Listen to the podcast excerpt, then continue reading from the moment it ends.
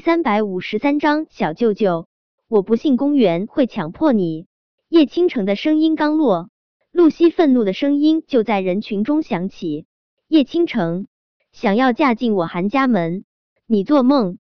叶倾城小脸一白，他以为这些豪门大家的女主人都是盼着抱孙子的，没想到她都怀孕了，露西还对她态度这么差。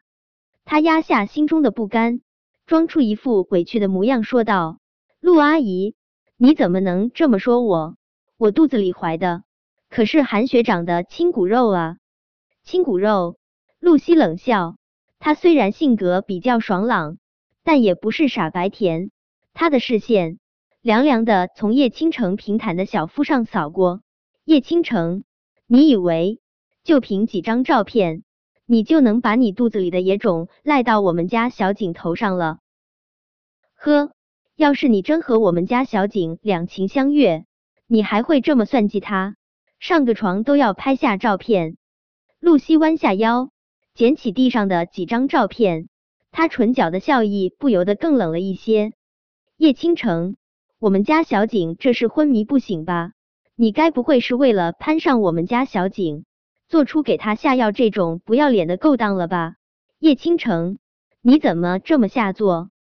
露西不说，本来这些记者还没有注意，现在听他这么一说，记者都注意到照片中韩景都是闭着眼睛的，就像是睡着了，任叶倾城摆布一般。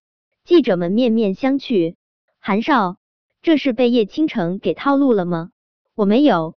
叶倾城下意识反驳：“是是，韩学长喝醉了，他他对我用强，我我。”叶倾城，要是我家小景真的对你用强，你去报警啊！你报警让警察抓他啊！露西喘了口气，接着说道：“你不报警，却想要嫁给一个对你用强的男人，叶倾城，你当我们大家都是脑残呢？”叶倾城小脸惨淡一片。他怎么都没有想到露西这么难糊弄。陆阿姨，我闭嘴！露西根本就不给叶倾城说话的机会。叶倾城，我家小景虽然心善，但你也别想把什么账都赖到他头上。陆阿姨，我没有，我肚子里真的是韩学长的孩子。你要是不信，等孩子生出来，可以让韩学长跟他做亲子鉴定。不对。过几个月就可以做亲子鉴定，陆阿姨，我希望你能给我和我的孩子一个机会，给你们一个机会做什么？给你们机会欺骗我们韩家。叶倾城，你算盘是打的不错，但我们韩家最厌恶的就是骗子。露西冷冷的从叶倾城的肚子上收回视线，叶倾城，你就死了这条心吧。说完这话。露西再不理会叶倾城，她拽着韩景的胳膊就往记者外面走去。转身的刹那，露西的眼泪差点儿掉下来。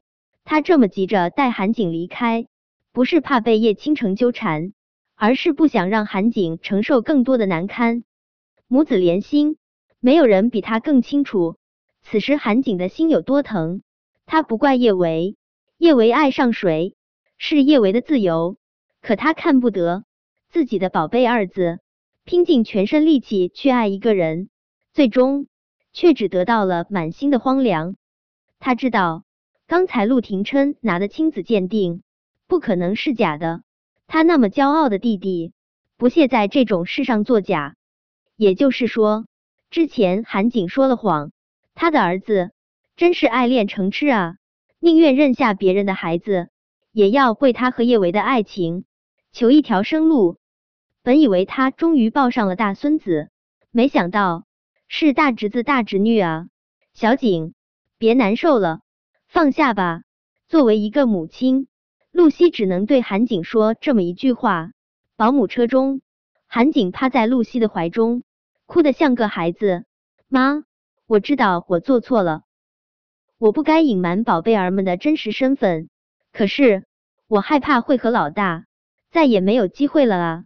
妈，你让我放下，我做不到啊。盛云熙是和露西一起过来的，他怎么都没有想到，陆廷琛竟然当着这么多记者的面否认了他和公园的婚事。他的儿子向来顾全大局，他现在做出这种事，让他们陆家的脸往哪里搁？他气得浑身都在打颤。他一步一步走到陆廷琛面前，看到陆廷琛和叶维交握在一起的手，他的脸色难看到了极致。小琛，别胡闹了，告诉记者，你会和小袁如期举行婚礼？妈，是你在胡闹。陆廷琛向来敬爱盛云熙，但在原则问题上，他不会退让。他对汪铎使了个眼色，汪铎就将他和叶维的结婚证递到了他手上。他小心翼翼的接过结婚证，连带着将亲子鉴定报告一起拿到盛云熙面前。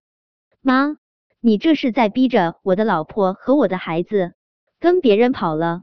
小琛，你这话是什么意思？盛云熙慌忙拿过亲子鉴定报告和结婚证，当看清楚上面的内容，盛云熙那么优雅高贵的一个人，都惊得差点儿跳起来。